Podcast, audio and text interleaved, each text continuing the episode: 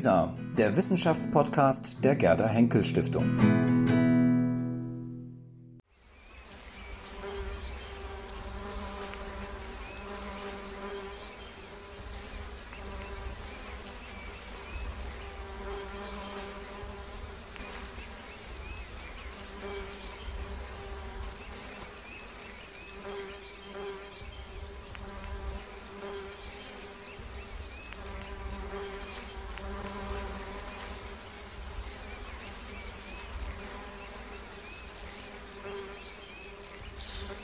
Mir vorstellen, dass es vielleicht im Publikum eine Reihe von Fragen gibt und würde jetzt gerne die Runde öffnen wollen. Und stellen Sie bitte Ihre Fragen und die, unsere Referenten werden sich dann gerne auch beantworten. Bitte schön. Ich wollte, äh, ich hätte schon beinahe einen Zwischenruf gemacht. Ich äh, wollte gerne auf die Eingangsfrage nochmal eingehen. Brauchen wir erstmal die große Katastrophe. Und erstmal von meinem Gebiet her, Sicherheitspolitik. Ich war mit einem Generalstabslehrgang 2001 in Amerika. Wir haben 9-11 miterlebt am äh, Army War College in Leavenworth waren wir. Da waren wir erstmal gestrandet ein paar Tage, weil wir ja nicht rausfliegen konnten und haben viel ferngesehen.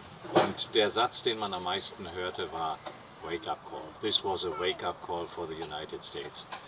Und in der Sicherheitspolitik, ich denke an Ruanda, ich denke an den Balkan, ich denke daran, wie Syrien uns demnächst allen um die Ohren fliegen wird wir reagieren immer zu spät und immer erst, wenn wirklich was passiert. Und ich finde das beste Beispiel, und wundere mich, dass das äh, Wort noch gar nicht gefallen ist, für die Richtigkeit Ihrer Eingangsfrage, ist äh, das Stichwort Fukushima. Ja, äh, auf dem Gebiet ist erst was passiert und dann so ruckartig, dass es kaum jemand nachvollziehen konnte, als diese Katastrophe passiert ist. Nicht? Und ich bin, ich bin der Letzte, der alles versicherheitlichen will. Aber welche Sicherheits- politischen Probleme durch Klimawandel, durch Verschiebung von Wüstenregionen, durch, durch äh, das Untergehen von niedrig gelegenen Landstrichen, wo ja dann die Leute irgendwo anders äh, äh hin wollen oder müssen, äh, sich ergeben werden. Das ist alles, oder Wasser beispielsweise als, als Sicherheits-, als Kriegsgrund, das ist alles noch, noch gar nicht richtig ermessen. Aber das macht mich eigentlich auch pessimistisch eher im Hinblick äh, darauf, dass die äh, die Heuristik der Angst äh, äh, pädagogisch, äh, mhm. der Furcht äh, pädagogisch sehr wertvoll ist und äh, dass es durch Einsicht, wenn es uns ja eigentlich noch ziemlich gut geht, nicht rechtzeitig äh, gelernt wird. Frau Thieme, Sie wollten noch antworten. Fukushima ist wahrscheinlich deshalb nicht gefallen hier, weil hier Menschen da äh, am Tisch sitzen, die schon vor Fukushima die Energiewende in Deutschland gewollt haben und dass Fukushima nur die letzten in Deutschland überzeugt hat, dass es Zeit ist, diesen Weg jetzt ernsthaft anzugehen. Äh, und insofern äh, ist, äh, äh sage ich mal, es sind aber nur die letzten, es waren die anderen, waren schon alle da. Ich war in Rio auf Bitten der Bundesregierung und habe diese Konferenz miterlebt äh, im äh, Juni, die über globale Nachhaltigkeitsdiskurse von der UN veranstaltet wurde und eine konkrete Verabredung zum Ziel hatte. Und die Ernüchterung war ja sehr groß, als wir wiederkamen. Auch ich war total enttäuscht und reflexartig wurde schon aus Rio heraus, wurde immer wieder kommuniziert von meinen Delegationskollegen und Kolleginnen, äh, ist ganz furchtbar, jetzt gehen wir unter. Ich war die Einzige, die gesagt hat, lasst uns A sehen, bei allem Frust, den auch ich teile über das Ergebnis, weil ich glaube, dass der Klimawandel nicht ein deutsches Thema ist, sondern ein zutiefst globales Thema und dass mindestens so wichtig die globalen Verteilungskämpfe auf unserem Planeten sind und ich miterleben musste, wie China, Brasilien, die BRIC-Staaten und Afrika, das von diesen Verteilungskämpfen am meisten geschundene Kontinent, sich zusammengetan haben, um kurzfristiger vermeintlicher Erfolge willen eine globale Klimapolitik, eine globale Gerechtigkeit, eine globale Sicherheit äh, und auch Umweltkatastrophen, äh, Umweltregelungen verhindert hat. Und das frustriert. Aber man kann doch jetzt die Menschen, die hier in Deutschland hart an dem Ding arbeiten, und ich habe die Ministerialen gesehen, mit welcher unglaublichen Kenntnis, Einsatz ihrer sämtlichen intellektuellen und diplomatischen Fähigkeiten da gekämpft haben und die unglaublich viel erreicht haben für diese erschreckende Ausgangssituation, die mit der Übernahme der brasilianischen Präsidentschaft dann plötzlich eintrat, dass nämlich alles vom Tisch gewisst wurde, was nicht irgendwie ähm, einen echten Fortschritt bedeutet hätte. Und die doch ins Kleingedruckte ganz vieles reingebracht haben, die uns Hoffnung machen, jetzt den Weg weiterzugehen. Aber dafür brauchen wir natürlich auch eine demokratische Legitimation in unserem Land. Und dafür brauchen wir auch das Engagement so vieler zivilgesellschaftlicher Gruppen, die in diesem Land diese Themen ganz weit vorantreiben und auch die Wissenschaft empowern, überhaupt neue Ideen zu entwickeln. Und daher habe auch ich dort eine völlig andere Haltung eingenommen und habe gesagt, wir müssen das Positive sehen, um das zu verstärken. Denn anders werden wir es nicht schaffen. Denn wir wollen ja keine ähm, Nachhaltigkeitsdiktatur haben. Das wäre für mich zutiefst unnachhaltig. Darf ich auch noch was dazu sagen? Weil das ist ja das, was so ein bisschen hier im, in der Diskussion steht, äh, eingeleitet mit dem Dennis Meadows Zitat und dieser Perspektive. Krisenzeiten sind keine Lernzeiten. Das ist schlicht und ergreifend so. Und aus dem ganz einfachen Grund, das kann man sowohl individuell als auch gesellschaftlich, historisch, ohne weiteres nachzeichnen, in dem Augenblick, wo ich reagieren muss, weil etwas gerade passiert ist oder gerade wenn es großmaßstäbliche Katastrophen sind, geraten die Leute unter extremen Stress. Und Stress schränkt Handlungsspielräume ein, schränkt Wahrnehmungsräume ein, schränkt überhaupt Freiheit ein. Ja? Das heißt, man reagiert, muss Entscheidungen treffen, tut das Naheliegendste, hat überhaupt keine Zeit mehr, Fernliegendstes zu berücksichtigen und so weiter. Und insofern halte ich diese Vorstellung, dass irgendetwas erstmal passieren muss, für vollkommen falsch. Meine politische Sozialisation ist in der Anti-AKW-Bewegung. Mein große, wie soll man sagen, meine historische Lernerfahrung war Tschernobyl, weil exakt das passiert ist, weshalb wir demonstriert hatten und es nicht das Geringste verändert hatte. Nicht das Allergeringste. Tschernobyl hat überhaupt nichts verändert, außer in der Bundesrepublik ein Ausgangspunkt zu sein für das Suchen nach anderen Formen der Energieproduktion und so weiter. Eben, das war entscheidend. Ja, Moment, und jetzt kommt genau der Punkt. Diese, diese, äh, dieses Aufrechterhalten dieses politischen Interesses führt dann in der Situation nach Fukushima tatsächlich dazu, dass in diesem Land eine Gelegenheitsstruktur vorhanden ist, zu sagen, man macht eine Energiewende. Das ist ja unique im weltweiten Maßstab. Und das ist interessant, weil das in dem Sinne keine Krisenreaktion ist, sondern darauf zurückgeht, dass man positive Alternativen schon entwickelt hatte und daran festgehalten hat. Ansonsten hat Tschernobyl 86 überhaupt nichts verändert. Äh, danach sind, ich weiß nicht, ich kann mir keine Zahlen merken, aber so viele Atomkraftwerke Aber neu keine gebaut neuen worden. geplant. In Deutschland nicht. Nee, auch weltweit. Wie? Praktisch nicht. Ja, das ist ja nicht In den richtig. USA schon seit Harrisburg nicht mehr. Naja gut, also das ist vielleicht jetzt eine, eine Sache, über die man sich streiten müsste. Aber der, den Punkt würde ich aufrechterhalten, dass es eine irrige Annahme ist, dass Menschen unter Stress zu vernünftigen Strategien kommen. Würde daraus ein ganz anderes Argument ableiten, nämlich in dem Augenblick, wo wir uns so sanft und wunderbar und luxuriös hier versammeln können, befinden wir uns ja in einer Situation, in dem jeder einzelne Handlungsspielräume hat. Niemand von uns handelt unter Stress. Ja? So, und diese Handlungsspielräume, das ist genau das Zeitfenster, was man jetzt hat, diese Handlungsspielräume proaktiv zu nutzen, um das zu tun, was man irgendwie gut findet äh, äh, und für richtig hält, was zu tun ist. Und das kriege ich niemals mit einer Heuristik der Furcht hin, sondern das kriege ich höchstens mit einer Heuristik des Möglichen hin. Was kann man da eigentlich tun? Ja, was kann man bei dieser Furchtsache, das erzeugt ja sofort sowas wie, oh, ja, äh, Ich muss. jetzt muss, mache ich mir noch eine schöne Zeit. Moment, das ist Angst. Das ist Angst. Aber kann ich, kann ich noch ein paar Worte dazu sagen? Noch, kurz, weil das noch ein paar Meldungen bitte. Ja. ja. Also ich, ich freue mich da so ein bisschen auch drüber, weil manchmal erscheint Harald Welzer mir als so ein geistiger Zwilling, weil wir so viel im Übereinstimmen, wenn ich das richtig sehe. Und dass wir hier so eine Diskrepanz haben.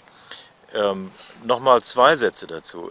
Zu sagen, dass die äh, Heuristik der Furcht in nicht gewirkt hat, gerade in Deutschland, das finde ich wagemutig, muss ich sagen. Denn wenn es doch überhaupt einen, ein Land, eine Region gibt, in der, dieses Bewusstsein der Gefahr vorhanden ist und Alternativen entwickelt werden, dann ist das hier.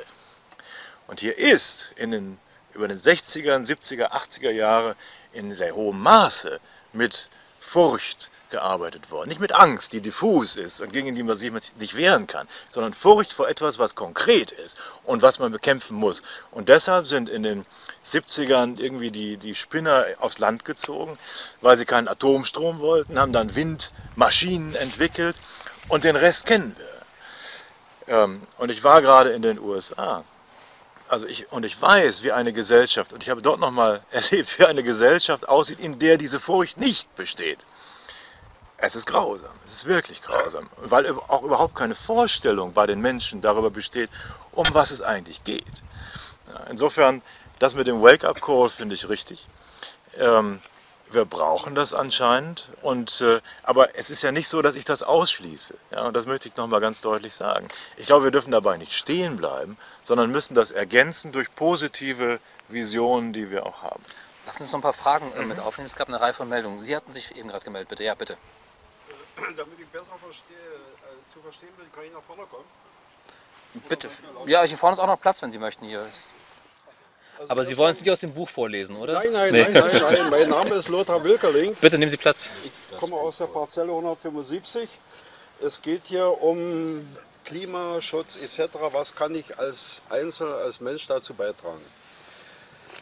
Ich muss mal sagen, äh, ich komme aus einem Beruf, wir haben Kraftwerke in aller Welt gebaut. Ich weiß, was es heißt, der Wohlstand des deutschen Volkes richtet sich nach dem Energie- und Wasserverbrauch.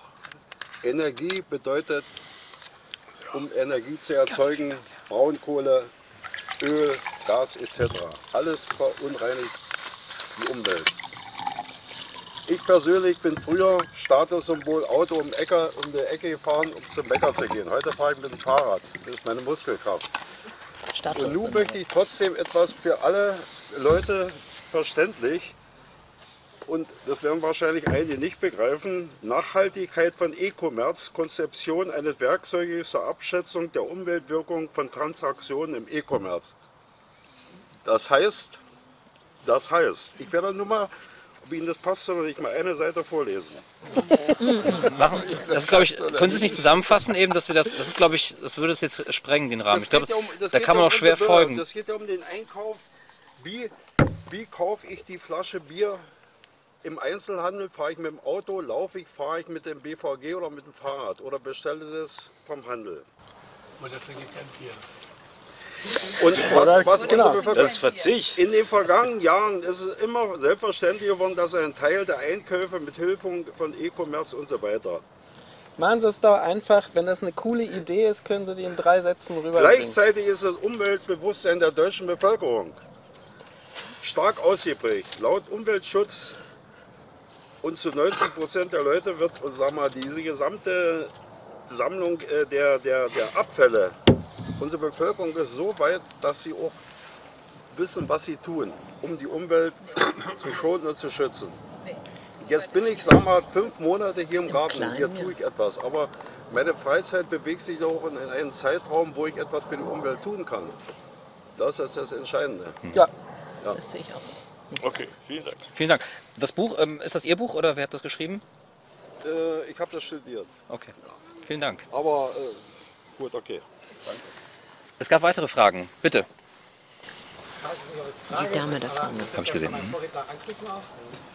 Gern äh, die äh, Diskussion verfolge ich persönlich sozusagen auch im Beruflichen seit 20 Jahren ungefähr.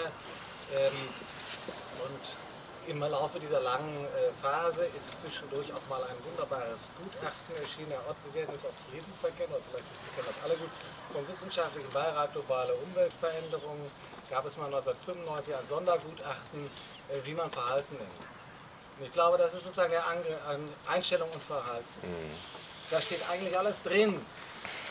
Und äh, das konnten alle wie die Deutsche Bundesstiftung Umwelt und auch das Wuppertal-Institut eigentlich auch lesen. Das Wuppertal-Institut hat überhaupt keine Konsequenzen herausgezogen. Äh, es hat es dabei in der Fußnote sicher verarbeitet. Aber es, äh, es ist sozusagen eine wunderbare Handlungsanweisung gewesen. Und meine sozusagen These, frageartig vorgebracht, ist, ob man äh, nicht sehr viel stärker davon ausgehen muss, dass wir eigentlich zwei Dinge vielleicht vereinfacht brauchen. Wir brauchen politische Entscheidungen, die in eine entsprechende Richtung gehen. Ähm, wie zum Beispiel eben weg von der Braunkohle oder was weiß ich. Und auf der anderen Seite brauchen wir eine Bevölkerung, die erstens diese politischen Entscheidungen trägt und zweitens Aber wie kommen wir dahin?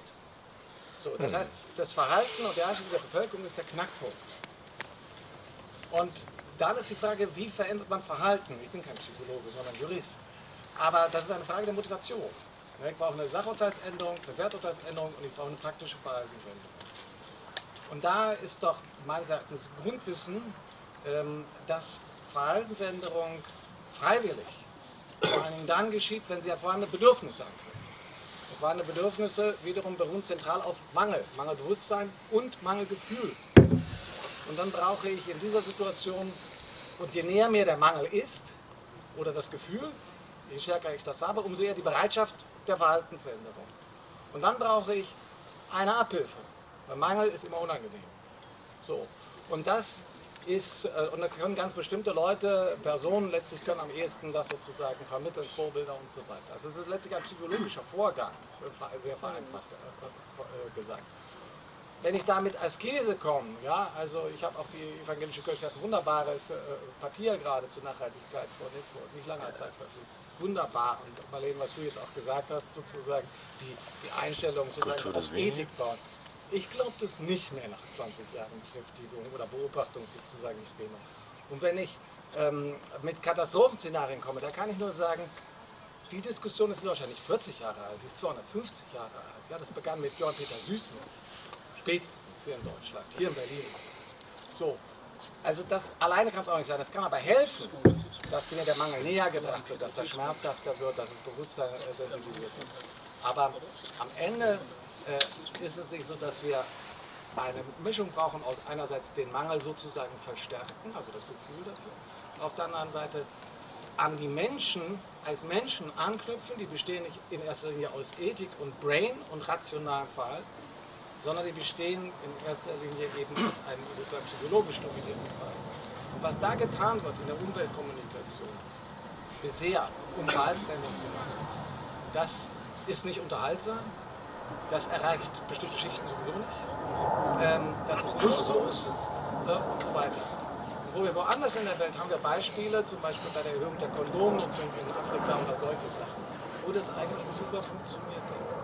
Müssen wir nicht mal darüber sozusagen den ganzen Diskurs äh, darauf konzentrieren, wie kann man an das anknüpfen, was bei Menschen üblicherweise das Verhalten ändert und sozusagen Psychologen an die Front, ich stimme Ihnen auch, auch ziemlich stark vor. Und ist das nicht sozusagen der entscheidende Punkt? Und davon sieht man ganz wenig, in meinen Augen jedenfalls. Ohne äh, weitere Frage? Bei, Oder bei dem, was die entsprechende Akteure in den letzten 20 Gleich eine- Jahren gleich eine weitere. haben. Herr Welzer, heißt das, ändern wir Verhalten nicht über ähm, Vernunft und Einsicht, sondern eher über Gefühl und vielleicht auch Identitäten? Ja, über Praxis und Beziehung vor allem. Also ähm, man läuft ja mit einem völlig überrationalisierten Menschenbild durch die Gegend. Wenn man der Auffassung ist, Sie haben es eben auch sozusagen mit der Konstruktion, man empfindet einen Mangel, dann sinnt man auf Abhilfe des Mangels, dann gibt es ein Angebot, dann macht man das. So ist es ja nicht, schon gar nicht, wenn man in einer Nicht-Mangel-Gesellschaft existiert. Aber man hat Interesse daran, sich oder sein Verhalten, seine Handlungen zu verändern, wenn man sich in Gemeinschaften bewegt, die eine andere Praxis schon leben oder praktizieren. Aber das ist genau der springende Punkt. Sie verändern so gut wie nie eigene Praxis durch abstrakte Einsicht. Sonst wird kein Mensch mehr rauchen oder sowas. Ja? Oder viele andere Beispiele. Äh, auch im kirchlichen Bereich gibt es große Diskrepanzen zwischen Einsicht und Praxis. Ähm, Sie merken aber, oder Sie können viele Fälle beschreiben, wo durch eine und da trifft der Begriff des Motivs gar nicht richtig zu. Wir glauben immer, Menschen tun etwas, weil sie sich vorher etwas ausgedacht haben, dass sie das jetzt tun sollten. Das ist sozusagen die, die Version, die schlichtere von einem Motiv. Man tut aber häufig Dinge, weil man sich in einem sozialen Zusammenhang befindet, in denen man das für angemessen hält oder glaubt, dass die einen dann mögen dafür, dass man das tut. Und dann fängt man das an auch gut zu finden. Das ist jetzt auch mechanischer formuliert, als es in Wirklichkeit ist. Ja? Wir haben viele Fälle, das ist jetzt ein anderes, völlig anderes Beispiel, fasziniert mich aber kolossal. Wir haben ein Forschungsprojekt gerade abgeschlossen, was sich mit Hilfeverhalten im Nationalsozialismus beschäftigt. Also, warum haben Leute Juden versteckt? Ja? Und da ist die ganze Forschung dominiert von Altruismustheorien. Ja, und dann sucht man in den Biografien, was diese Menschen jetzt zu guten Menschen gemacht hat.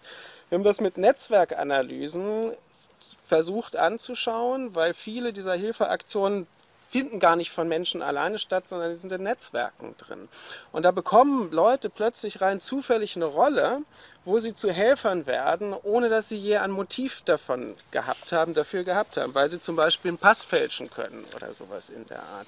In dem Augenblick, wo sie das aber tun, verändert sich ihre Praxis, ihre Beziehung zu Opfern, ihre Beziehung zu dem Staat, der sie jetzt plötzlich verfolgt, etc. So, sodass wir ein Praxismodell haben, wo sich wo sich Dinge plötzlich für die Menschen vollständig in eine andere Richtung verändern und dadurch auch dann Motivationen entstehen, in diese Richtung weiterzugehen. Das ist, so läuft das eher. Und deshalb glaube ich, auch vor dem Hintergrund, was wir jetzt die erste Stunde oder sowas diskutiert haben, dass, und da stimmen Sie mir sicher zu, äh, dass wir einfach mit jetzt mal eine Bilanz ziehen müssen mit, sei es 250 Jahre oder 40 Jahre apokalyptischer Kommunikation, dass die einfach nichts mehr bringt. Und dass diese klassische Vorstellung, man muss den Leuten nur das Richtige sagen, damit sie auf die Idee kommen, was Richtiges zu tun, die kann man verabschieden. Das ist sozusagen vergebliche Liebesmühe. Das muss man nicht tun. Ich glaube, es kommt viel eher darauf an, äh, dass man versucht, Praxisfelder, Nischen, Kleingärten sozialer Veränderung zu etablieren, um zu zeigen, was eigentlich geht. Also Labore einer nachhaltigen Gesellschaft. Da sind wir wieder zusammen. Ja, da glaube ich auch, dass wir da zusammen sind. Aber ich glaube, das ist viel, viel wichtiger, als irgendwie die Form von Kommunikation fortzusetzen, wie wir sie bislang gemacht haben. Vor allen Dingen, weil man dann Anschaulichkeit herstellt. Man sagt dann nicht nur etwas, wie es im Konjunktiv dann mal aussehen könnte, sondern man sagt, guckt mal, so geht es. Ja? Viel attraktiver. Also eher, äh, und das ist, die ganze Sozialpsychologie spricht gewissermaßen für diese Strategie. Ähm, und äh, ich glaube, es würde sich mal lohnen, die etwas weiter zu forcieren. Frau Thieme, Sie wollten noch dazu sagen, mit einer Bitte um eine kurze Antwort, es gibt noch Fragen. Also ich glaube, die, die äh, unterstellte Anhängerschaft zu einer Theorie des Genug, die äh, lehne ich rundheraus ab. Ich glaube, man muss das Positive eines anderen Lebensstiles mhm. darstellen.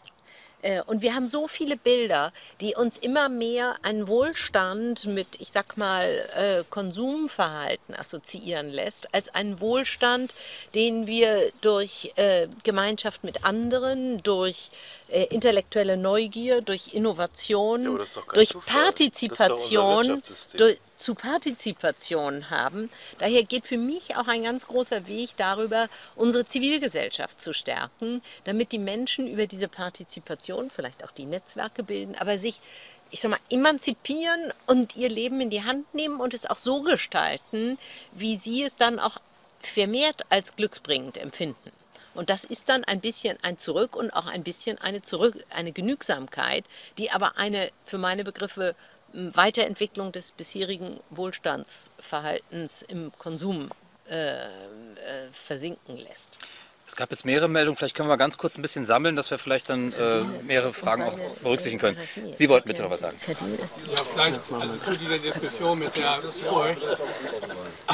Also bisher war immer so ein bisschen nur die Rede von den Leuten und die Menschen und so. Man müsste vielleicht unterscheiden, auf welcher Ebene man das diskutiert auf der Wissenschaftsebene, dann Politik vermittelt, dann Politik, dann gibt es Akteure und so weiter. Es gibt eine sehr unterschiedliche ähm, Ebenen, auf denen diese Themen ja behandelt werden. Und da ist es für die Ebene der Wissenschaft wohl doch wichtig, dass sie sowas wie ein angemessenes Problembewusstsein haben. Ich das nur formuliere. Diese Heuristik der Furcht, äh, manche dasselbe. Und da muss man dann schon beobachten, wenn Wissenschaftler, die sich also mit dem Klima- und Umweltthema befassen, ein angemessenes Problem, Problembewusstsein haben, dann fangen die nicht an zu spinnen mit Elektroautos und, und ähnlichen Sachen oder, oder mit irgendwelchen ähm, Ratings für das Greenwashing für CSR und diesen ganzen Kram, der überhaupt nichts bringt, sondern einfach nur also äh, ein wirkliches Greenwashing ist, sondern die würden dann vorschlagen, Aktionsprogramme für eine autofreie Stadt Berlin als Vorbild auch für, für die Nachahmungsländer. Es würde also bei angemessenem Problembewusstsein, mit diesem Heuristik der was bestimmt ansteht, auf der Ebene der Wissenschaft, würde sich anderes tun. Das sagt nur nicht, das sagt besser, dass man mit diesem Konzept ständig in die Öffentlichkeit muss und da also den Leuten Angst machen und so weiter. Da braucht man ganz andere Themen. Da muss man auch was ich mit der Liste Vernunft bei den Politikern, bestimmte Projekte. Also wirklich schönes, wir werben für eine autofreie Stadt Berlin, um auch zu zeigen, das geht dann allen besser. Auch den Leuten, die mit dem Auto jetzt rumfahren. Ähm, das wäre die eine Ebene. Dann eine kurze Bemerkung noch zu dem Tschernobyl. Das habe ich alles ganz hautnah miterlebt. Drei Vorträge pro Woche lief in der Zeit gar nichts drunter. Und da habe ich richtig bemerkt, wie sich da was verändert. Und zwar jetzt auch nicht direkt bei, bei Siemens und, und äh, KWU oder so, dass die jetzt sagt, Schluss, was jetzt Siemens gesagt hat, wir brauchen keine mehr, so, sondern bei den Leuten, die da also Meinungsführer sind auch. Also ich, bis dahin hatte ich bei Vorträgen bei der IG Metall immer einen Aufpasser, wenn ich was über Atomenergie erzählte. Dann kam er und kam mit Arbeitsplätzen und so weiter. Mit Tschernobyl war der Mann weg. Da konnte ich voll erzählen, was, was los war. Und, und eine ganze Reihe wichtiger Leute, die so in der Energiediskussion da sind, die bis dahin fortschrittsgläubig auch auf Atomenergie gesetzt haben, haben ihre Meinung geändert. Und das hat wirklich dann auch dazu beigetragen, dass so die ganze Diskussionsklima zu diesem Thema anders wurde in Deutschland sich dann hinsichtlich diesem, dieser Frage so entwickelt hat, wie es heute ist. Also Tschernobyl war wirklich für die Bewusstseinsveränderung wichtig. Vielen Dank. Sie? Ich wollte noch mal einen ganz anderen Aspekt reinbringen. Also wenn wir mündige Bürger haben wollen und die Zivilgesellschaft zum Handeln ermutigen wollen, ich bin Schulleiterin, dann glaube ich, müssen wir unsere Schulen radikal erneuern. Unsere Schulen erziehen ja dazu, dass kleine Pflichterfüller rauskommen und nicht zum Handeln. Und äh, also ich habe ein neues Schulkonzept entwickelt, das will ich jetzt aber nicht groß äh, darstellen. Da gibt es ein Schulfach Verantwortung, da übernehmen alle für zwei Jahre eine verantwortliche Aufgabe im Gemeinwesen, da gibt es ein Schulfach Herausforderung, da sind alle in der Welt, um Projekt zu, Projekte zu initiieren. Und das ist deshalb wichtig, also nicht nur, weil man dann merkt, man kann handeln und mutig wird, Selbstwirksamkeit, sich als selbstwirksam erfährt, sondern wir müssen ja auch mal überlegen, warum konsumieren denn die Menschen so viel? Um sich darüber einen Selbstwert zu verschaffen. Und wenn wir an die Wurzeln gehen und Kinder und Jugendliche so stärken, dass sie da nicht in diese Ersatzbedürfnisse so stark gehen müssen, dann ist das auch, glaube ich, ein sehr wichtiger Aspekt. Sie hatten sich noch gemeldet, bitte? Das ist das, was ich sagen wollte. Unsere Generation lebt ja relativ komfortabel in einem System durch Erziehung, Beruf, Geld. Äh, Geht es uns ja relativ gut. Wir müssten, denke ich, viel früher anfangen. Gut, dass sich da was bewegt. Wir müssen viel früher anfangen bei den Kindern, bei der nächsten Generation, weil ich denke, in unserer Generation wird sich, wenn sich etwas ändert, so sehr, sehr, sehr schleppend ändern. Es geht uns gut. Warum sollten wir? Bei den Kindern, denke ich, kann man so viel implementieren, dass sie von sich aus ein Umweltbewusstsein in Anführungsstrichen äh, entwickeln. Ich will ein Beispiel von, von mir sagen. Ich habe meinen, meinen Sohn abgeholt vom Turm, hatte damals noch geraucht und die Kippe in den Straßen kam. kam so ein kleiner Stippi und sagte, Onkel, weißt du, was du da machst, wie viel Liter Wasser du damit verunreinigst? So einen Kopf gekriegt, habe die Zigarette aufgehoben und habe es weggepackt. denke, man kann da eine Menge erreichen, wesentlich mehr als Riesendiskussionen, die relativ schnell etwas bringen. Vielen Dank. Sie bitte noch, ja. Können Sie ein bisschen lauter, bitte? Wir sehen den Klimawandel, werde mal dieses Wort, was mir gar nicht gefällt, ähm, wir strapazieren dieses Wort Klimawandel, wie furchtbar es doch ist für uns. Wir müssen es konservieren. Wir können dem Klima weder eine Badehose im Sommer anziehen, noch im Winter einen Mantel stricken. Das Klima ist in ständiger Bewegung. Es ist nicht statisch. Und das, was dem einen zum Verhängnis reicht, nützt wieder dem anderen. Saurier sind ausgestorben, dafür konnten sich kleine Säugetiere viel besser entwickeln und würde es uns heute vielleicht gar nicht geben. Ja. Das hat was für sich. Wer weiß, was da noch kommt. war vor Jahrmillionen ein warmes Urmeer. Darum konnte ja, kann in Rüdersdorf ja unter Kalk im, im Tagebau abgebaut werden. Wir denken immer nur, wir sind schuld daran. Das ist ja nicht wahr. Es gibt so viele Faktoren, dass, äh, dass das Klima ändert, äh, dass wir heute überhaupt noch nicht überblicken können.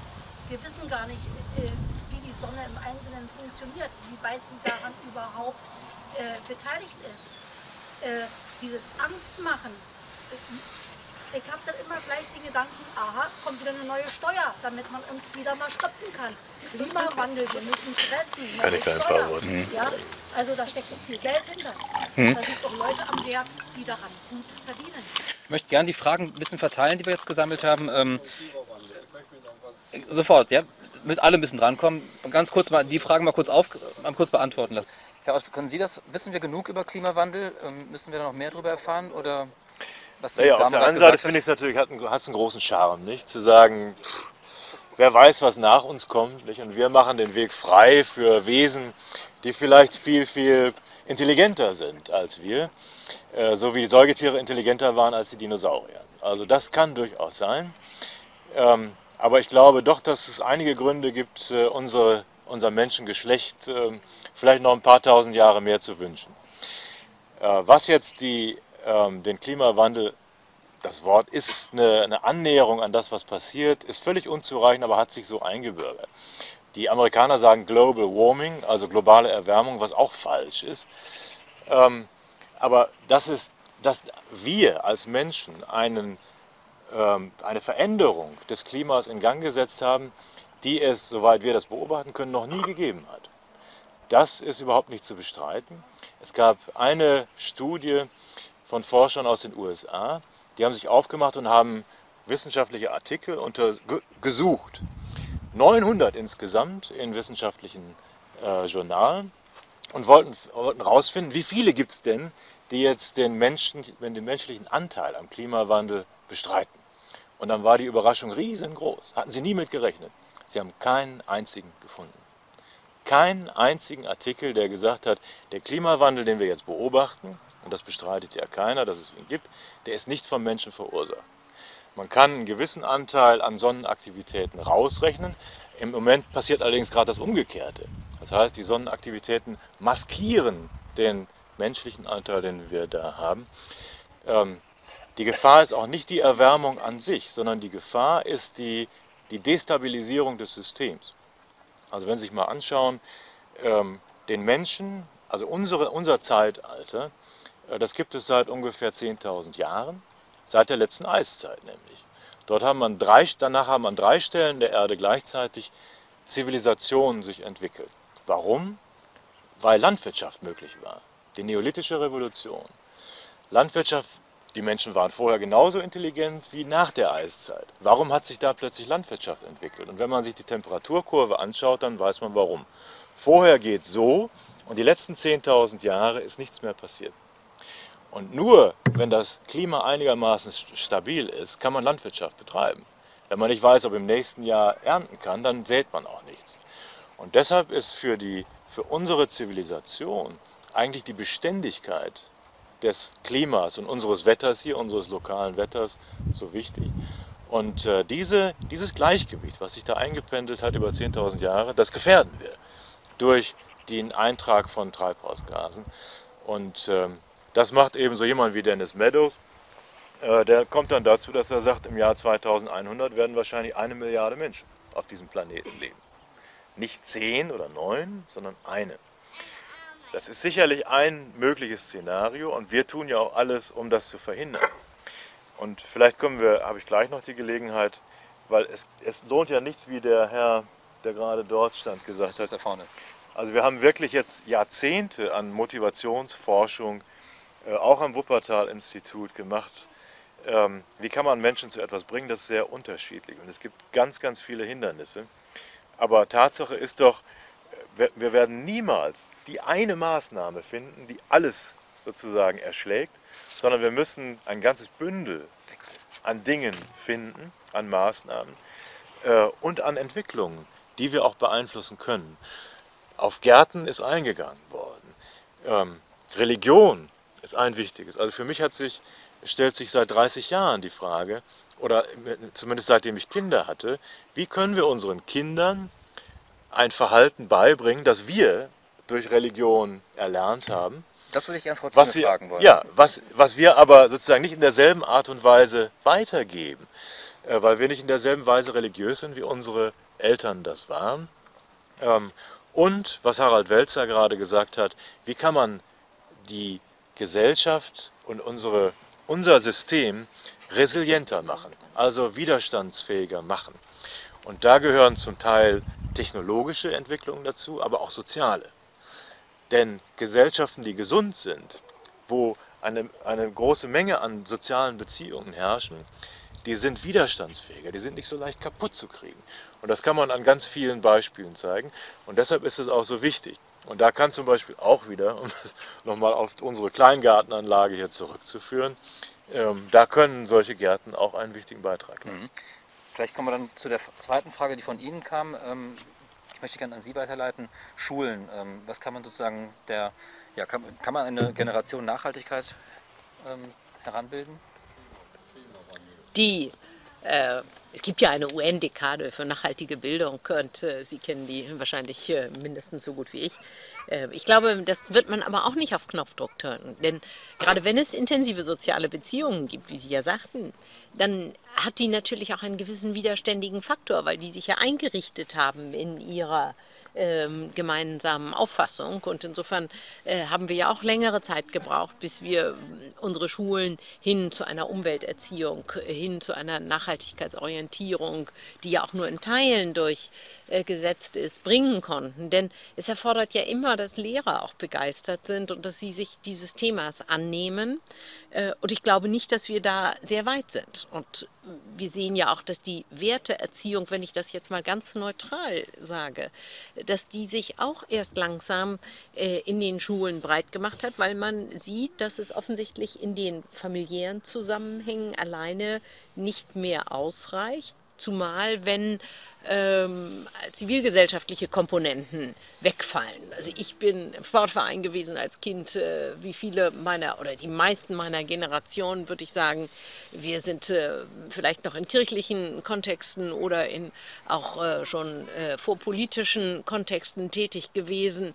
Aber auch das ist ja in einem Maße bei uns in unserer Gesellschaft äh, reduziert derzeit, sodass alle Erziehungsarbeit, alle Werte, alle Nachhaltigkeits-, Umwelterziehung, Erziehung im Grunde in die Schulen verlagert ist. Und wenn wir jetzt noch Ganztagserziehung äh, in den Schulen haben, um nicht Betreuung zu sagen, äh, dann, dann wird das ja noch mal mehr verstärkt und macht natürlich die, dieses Empowerment, diese Emanzipation, dieses äh, Kinder zu Persönlichkeiten entwickeln, äh, ist noch mehr ein Petitum an die Schulen, äh, für meine Begriffe. Sie haben mir eine direkte Frage gestellt und darauf will ich natürlich gerne eingehen. Äh, mir macht das große Sorge, dass ähm, jetzt quasi die gesamte ähm, Projektion, wie kann man Nachhaltigkeit auf die Kirchen äh, fokussiert, wie kann man die Werte, die tragend sind für eine nachhaltige Kultur, nur auf die Kirchen fokussieren, wenn eigentlich nur noch zwei Drittel unserer Gesellschaft formal Mitglied einer der beiden großen Kirchen ist. Ich will nicht die Muslime außer Acht lassen, die ja auch sicher noch mal vier, fünf Prozent machen und denen ich durchaus äh, ähm, auch ähm, zu oder zu erkennen, dass die auch in solche Richtungen denken. Aber ähm, wir müssen konstatieren, dass auch das, was an Nachhaltigkeitsideen aus dem christlichen Menschenbild heraus sich entwickelt hat, natürlich in einer schwindenden Kirchlichkeit einer Gesellschaft dann auch nochmal einen Beschleunigungseffekt hat. Das sehen wir auch im Demokratieverständnis. Und wenn wir sagen, ja, auch das christliche Menschenbild ist ein Teil äh, der Grundlage eines Demokratieverständnisses und nicht nur eines Nachhaltigkeitsverständnisses, dann müssen wir an diesem Kernnukleus unserer Christlichkeit äh, arbeiten. Und das war mein Impuls in meiner Kirche, auch, ich sag mal, kirchenpolitischer aktiv zu werden, was unglaublich schwierig ist, weil auch dort natürlich Milieuverengungen stattgefunden haben, Veränderungen, Re Reduzierungen in Kernfelder, fast wie im Kleingartenverein, äh, wo es auch nur noch ganz bestimmte Menschen äh, gibt, die einen Kleingarten toll finden. Äh, Und dieses müssen wir daher auch wieder äh, breiter anschlussfähig machen, beziehungsweise, bitte, ich kann mir nicht vorstellen, dass es Menschen gibt, die nun nicht sagen, ähm, ich bin Christ, aber die doch nachhaltig sind. Und auch denen muss man natürlich diese äh, Werte, ähm, Fundamente nahebringen. Und dazu kann es auch eine säkulare Form geben. Mhm. Ich würde gerne mal Ihre Frage aufgreifen und an Herrn Welser richten. Ähm, was kann Wissenschaft leisten tatsächlich in dieser Frage? Sie haben in einem Buch geschrieben, wir wissen eigentlich genug. Na, ich habe meine wissenschaftliche Tätigkeit aufgegeben, äh, weil ich glaube, dass wir genug wissen. Also das beantwortet sich gewissermaßen durch meine eigene Existenz. Ähm, Wissenschaft hat für diese Fragestellung, über die wir hier heute Nachmittag diskutieren, äh, wirklich hinreichend Arbeit geleistet, zumindest die Naturwissenschaft und auch die Technikwissenschaft an vielen Stellen. Wer sein, seine Bringschuld wissenschaftlich nicht richtig so erbracht hat, sind die ganzen Kultur- und Sozialwissenschaften, weil die ja genau an der Stelle nichts zu bieten haben, über das, über die wir gerade sprechen. Die Frage ist ja, wie kann man eigentlich eine Gesellschaft, die einen solchen zivilisatorischen Standard errungen hat, wie wir ihn haben, hinsichtlich Freiheitlichkeit, Rechtsstaatlichkeit, Gesundheitsversorgung, Bildungsversorgung, wie kann man eine solche Gesellschaft transformieren in eine, die diesen zivilisatorischen Standard hält und das mit radikal abgesenktem Ressourcenverbrauch tut. So, das ist keine technikwissenschaftliche Frage. Das ist keine naturwissenschaftliche Frage. Und da kommen wir genau an den Punkt, wo die Sache eigentlich spannend wird. Ja? Und äh, ich würde sagen, in mancherlei Hinsicht, und da kann man auch äh, äh, auf ganz ältere Theorien und Experimente und sonst was zurückgreifen. Es gibt Wissensbestände, die man wieder aktivieren kann dafür, äh, um, um Material dafür zu kriegen, wie kriege ich denn eigentlich Schritte auf dem Weg in solche Transformationen gebaut. Und zwar solche Schritte, in die Menschen sich auch einschreiben können. Ja, und da komme ich, die Begriffe sind ja alle schon gefallen, Emotion, Identität, Beziehung, Sozialität, Gemeinschaft oder sowas. Ja? Äh, Und da kann man dann schauen, was sind eigentlich die Bestände, dass man das noch besser entwickeln oder empowern kann. Ansonsten für die ganze Fragestellung, dass wir mit diesem Wirtschaftsmodell und mit dieser Form des Extraktivismus, also des ständigen Steigerns von Rohstoffverbräuchen, des Rausholens von allem, kann eine kleine Pauseneinspielung machen. Es gibt im CO in der Fotogalerie äh, in Berlin Mitte gerade eine Ausstellung eines Fotografen namens Edward Betinsky. Der hat die letzten 30 Jahre fotografiert, Minen, Ölfelder und alles, was mit unseren Lebensstilen zusammenhängt, die man aber nicht sieht normalerweise, weil wir sehen ja nur die Produkte, wir sehen ja nicht, wo das Zeug herkommt. Pauseneinspielung zu Ende. Empfehlen, empfehle ich das äh, äh, Okay. mal anzuschauen. Das ist, das ist, ja, wunderbar, so muss das sein. Ja, gleich, Sie mal. gleich hat jemand ein Foto aus der Ausstellung. Das ist eine Autobahn. Eine nachhaltige Au- Autobahn, oder? das, das sind, der, der fotografiert auf der, also im Grunde genommen alles, was mit Öl zu tun hat. Sowohl die, die Extraktionsdimension als auch alles das, was dabei rauskommt und macht genau, das ist der entscheidende Punkt, den Transfer. Ja, und genau darauf kommt es ja an, wenn wir darüber nachdenken, wieso ist es eigentlich notwendig, dass wir unsere Praxis verändern. Dann kommen wir auf diese Idee überhaupt nur, wenn wir tatsächlich diese Transferleistungen erbringen. Dass das Produkt, was man hier, dieses Mikrofon, wahrscheinlich dieser Gartenzwerg, der kommt auch aus Taiwan oder so, äh, dass diese Produkte, die man hat, irgendwo herkommen. Nicht aus dem Laden, sondern da gibt es eine ganze Kette vorher. Ja? Und dass es unsere Lebenspraxis ist und nicht irgendetwas ganz Abstraktes oder sowas, was dafür sorgt, dass die, Lebens dass die, diese, die, die künftigen Lebensbedingungen mit Sicherheit schlechter werden, als sie jetzt sind. Radikaler gesagt, dass wir in einem System existieren, das seine eigenen Funktionsbedingungen zerstört. In einem radikal unökonomischen System. Das ist ja der springende Punkt an der ganzen Sache. Ja? Und wenn man das mal begreift, dann gibt es überhaupt gar keine, wie soll man sagen, keine Möglichkeit, so weiterzumachen und sich gleichzeitig noch ernst zu nehmen. Das heißt, dann adressiert sich die Frage plötzlich an einen selber, was heißt denn das jetzt eigentlich? Und dann fängt man an und dann kann man genau diese Dinge aufnehmen, wie du sie sagst, wie sie sie sagen, wo man sozusagen jetzt anfangen kann, die Fragmente zusammenzusetzen und auszuprobieren, wie geht denn das mit der Transformation? Wie kommen wir denn zu anderen Sachen? Und ähm, dafür brauche ich wirklich in nur sehr begrenztem Maße Wissenschaft, ja? sondern es ist eine Frage der kulturellen und politischen Praxis. Das ist der springende Punkt. Ich denke, wir sollten langsam zum Ende kommen. Sie haben ja gleich noch, Sie haben ja gleich alle Gelegenheit, Sie haben ja gleich alle Gelegenheit, wenn wir gleich hier... Bitte? Ich möchte darauf mal eine Antwort geben. Okay, bitte. 90 Prozent der Wissenschaft hat in Deutschland nachgewiesen, dass 90 Prozent der deutschen Bevölkerung den Klimawandel als drittpolitische Aufgabe sieht und dass die Menschen bereit sind, 51 Prozent unserer deutschen Bevölkerung mehr für klima- umweltfreundliche Produkte zu bezahlen. Das, das ist doch ein Zeichen, dass es in den Köpfen der Klar. Menschen langsam Ja? Ankommt. nicht so. Das soll jeder verstehen. So, Ja. so wird was. Sie noch ganz kurz, bitte. Also ich möchte etwas herausziehen, was viele von Ihnen in Ihren Beiträgen gesagt haben äh, und das verallgemeinern. Und das ist die Kraft des Beispiels. Der Mensch ist ein nachahmendes Ja. Wesen.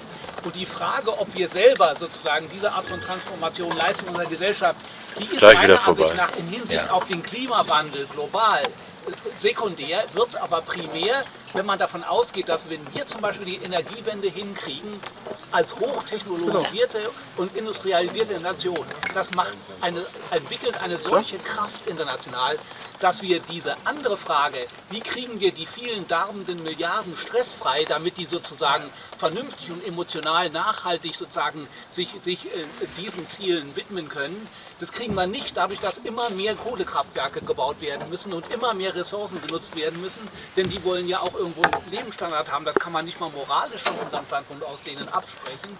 Aber wir kriegen es hin, wenn wir es in absehbarer Zeit schaffen, sozusagen so das, an, das zu verwirklichen, was jetzt sozusagen auf dem äh, Plan steht und dann den anderen sagen, guck doch. Nicht, weil wir weniger CO2 fahren, das ist ja automatisch so eine Folge. Aber ich glaube, die Kraft des Beispiels ist das Allerwichtigste, was wir der Welt geben können. Das klingt jetzt ein bisschen sozusagen Ja. geladen, aber ich Nö. glaube, das ist es. Ich konnte das in Rio sehr gut nachempfinden. Ich habe vier Veranstaltungen gemacht und musste über die Energiewende und den Stand der Diskussion der Umsetzung referieren. Und alle Veranstaltungen waren in diesen riesen Räumen, die waren voll. Da waren unglaublich viele Menschen aus allen Bereichen der Welt und die bewunderten uns für den Mut erstmal, äh, das überhaupt anzudenken und anzupacken.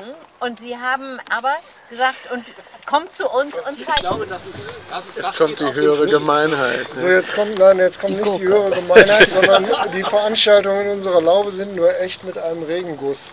Äh, haben wir schon bei der Eröffnung festgestellt und der bahnt sich möglicherweise an. Na, ist ja schon wieder Ich glaube, vorbei. schon wieder vorbei. Ist schon wieder vorbei. Ja, ist fast vorbei. Es, es gibt aber, glaube ich, auch die gute Kultur, dass wir dann ein bisschen bei einer Kleinigkeit zu essen und einen Schluck zu trinken nicht sozusagen hier das konstruktive Gespräch beenden, sondern sozusagen in, in kleinere Gruppen brechen. Ich hoffe, das ist in Ihrem Sinne. Ich glaube, es gibt viel Gesprächsbedarf. Das hat überhaupt nichts mit der Gemeinheit zu tun. Ich nehme Sie sehr beim Wort. Statt irgendwelcher aus Kenia eingeflogenen Ah. Rosen überreichen wir Ihnen das, was hier im Garten wächst, mit einem großen Dankeschön. Ähm, natürlich an die Diskutanten, an Sie, Herr Chatsoulis. Ähm, äh, und, äh, aber das gibt mir eben immer auch die Gelegenheit, denen zu danken, die unseren Garten so tipptopp hier äh, pflegen. Herr Wellendorf und seine Frau, die hier äh, sind, denn diese Wo Gurken sind werden... Wo sind sie? Äh, Herr Wellendorf ist da, Frau Wellendorf ist hier. Ähm, Sie haben alle uns sozusagen diskussionsweise gezeigt, wie man gut die Kurve kriegt. Ich denke, sozusagen, äh, die darf ich überreichen. Das ist mit, mitnichten als saure Gurke gemeint, sondern Das ist eine als einfach eine, eine nachhaltige, ein nachhaltiges Dankeschön. Wissen Sie, was Sie damit machen sollen? Können? Wir, äh, Mit Gurken? Ja. Äh, herzlichen Dank auch für Ihr sehr engagiertes Zuhören und Mitdiskutieren. Ähm, und dass Sie sich Zeit genommen haben. Viele sind aus Mitte hier rausgesportet äh, oder von anderer Stelle. Ich darf gleichzeitig auch den Kollegen von der Gerda Henkel Stiftung Dank sagen, die diese Veranstaltung Später, so toll organisiert haben und auch das Ge- gebührt sozusagen die Lauterkeit, sozusagen die Schnittchen uns spendieren, die von unserem gewohnten Pankower äh, Metzger hier angeliefert worden äh, sind, also Local Sourcing, wenn ich das richtig verstehe. Ich darf noch verweisen auf die nächste Veranstaltung hier, die wird am 30. äh, August sein. Darf Sie alle sehr ermutigen, jedes Mal wieder ein paar Freunde mitzubringen. Am 30. August äh, ähm, äh, sind wir gemeinsam mit dem Anne-Frank-Zentrum hier und ähm, weisen äh, und erinnern daran, dass ja die Laube in der Zeit des Nationalsozialismus durchaus auch ein Zufluchtsort war für viele Menschen. Wir sind auf die Idee zunächst gekommen in Erinnerung an die Biografie von Hans Rosenthal, den Sie alle noch kennen, der die Nazi-Zeit ja nur überlebt hat, weil er in einer Berliner Laube Zuflucht gefunden hat. Wir werden zwar nicht, wie wir es ursprünglich vorhatten, den Sohn von Hans Rosenthal zu Gast haben, was aber, glaube ich, viel spannender ist, eine Zeitzeugin, deren Schicksal das äh, auch war.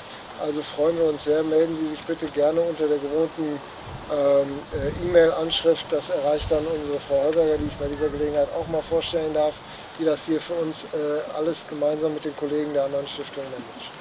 Nun genug der Nachrede. Nochmal ein ganz, ganz herzliches Dankeschön. Herr Schatzudis hat, glaube ich, das letzte Wort, denn der Vielen Dank, Herr. hier durch die Diskussion geführt. Vielen Dank. Ähm, vielen Dank, äh, Herr Wimmer. Ich möchte gerne noch auf eine Veranstaltung hinweisen, die noch vor Ihrer äh, Veranstaltung am 30. August ähm, ähm, stattfindet.